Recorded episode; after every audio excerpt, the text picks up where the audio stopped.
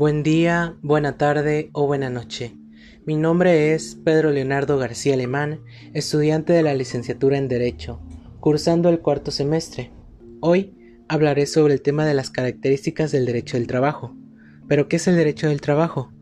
Bueno, lo conocemos como el derecho laboral. Como ya sabemos, el derecho tiene muchas ramas, y una de ellas es el derecho laboral.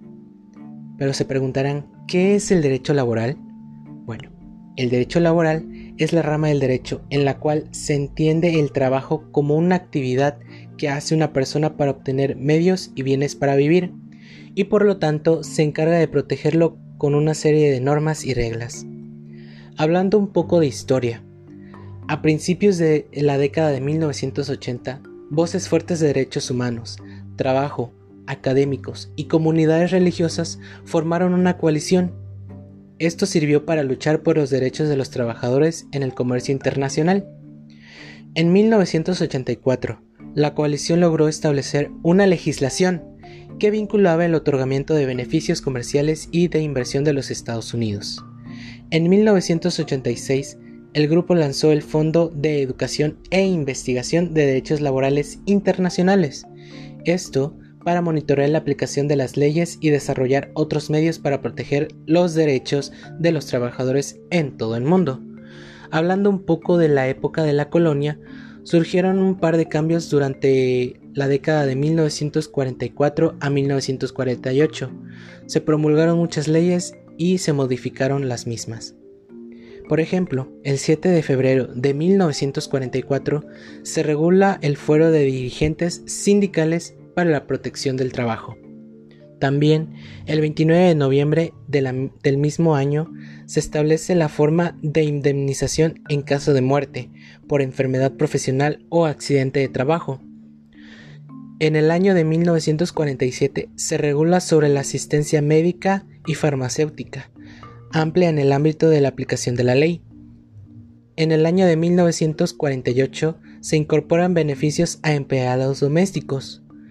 Para el año de 1949, mediante la Ley 22, se establece que los médicos, abogados, ingenieros, dentistas, contadores y otros que trabajen en empresas comerciales o industriales e instituciones bancarias y que perciban un sueldo mensual se beneficien de las leyes laborales vigentes. En el año de 1949, también se modificó lo establecido referente al descanso de las mujeres embarazadas. Esta modificación es hasta ahora vigente y a las empresarias se les otorga un subsidio de productos lácteos durante el primer año del bebé. Entre los años de 1949 al 1951 se decretan días conmemorativos para el farmacéutico, la empleada, el ferroviario. Y bien, para terminar, dejaré unas preguntas que contestaré en el siguiente podcast. ¿Qué hace el derecho laboral actual? ¿Qué aportó el derecho laboral en la época de la colonia? ¿Qué pasó con el derecho del trabajo en la Revolución Mexicana? Esto ha sido todo, nos vemos en el siguiente podcast.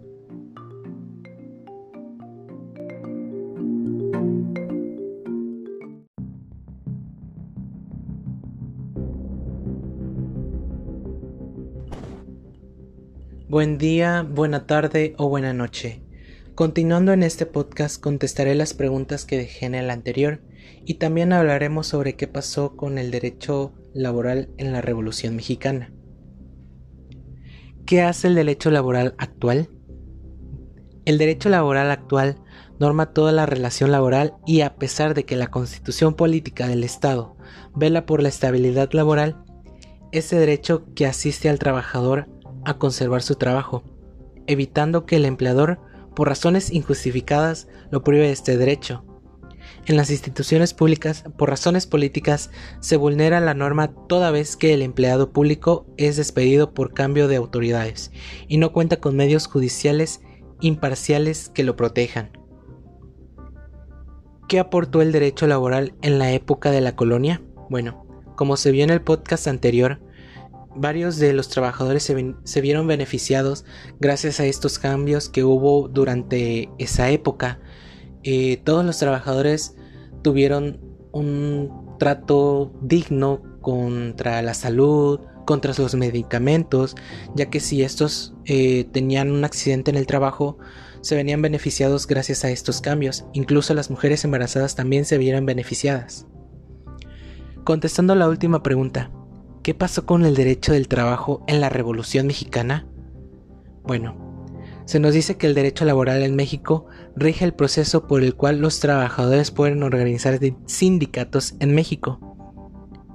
El actual derecho laboral refleja la relación histórica entre el Estado y la Confederación Mexicana de Trabajadores, siendo dicha confederación alineada oficialmente con el Partido Revolucionario Internacional, mejor conocido como PRI, el cual gobernó México bajo varios presidentes por más de 80 años. Mientras la ley, en su principio, promete a los trabajadores el derecho de huelga y de organización, en la práctica es difícil o imposible para los sindicatos independientes del organizar su tiempo y condenar las prácticas corruptas de muchos sindicatos existentes y los empleadores con los que tratan. Hablando ya un poco sobre la revolución o la historia del derecho en México, el actual sistema legal tiene sus orígenes en la Revolución Mexicana, de 1910 a 1920, la cual crea la Constitución de 1917. El artículo número 123 de la Constitución da a los trabajadores el derecho de organizarse en sindicatos y realizar huelgas. Ese artículo también le dio protección a las mujeres y a los niños. Establece una jornada de 8 horas de trabajo al día y el derecho a un salario digno. Por el contrario, los derechos prometidos por la Constitución siguieron siendo promesas hasta 1931, cuando el gobierno promulgó la Ley Federal del Trabajo esta establece las juntas de conciliación y arbitraje, compuestas por representantes del Estado, los empleadores y los sindicatos. Contestando la última pregunta, como vemos aquí ya se beneficiaron mucho más los trabajadores a tanto tiempo de horas para trabajar y al derecho a un salario digno. Y como se menciona, el PRI gobernó México durante muchos años y ahora esperemos que haya muchos, muchos cambios en cuanto al trabajo. Y bien, esto ha sido todo sobre el tema de las características del derecho del trabajo. Espero que les funcione esta información y que compartan con familiares y con amigos. Muchas gracias.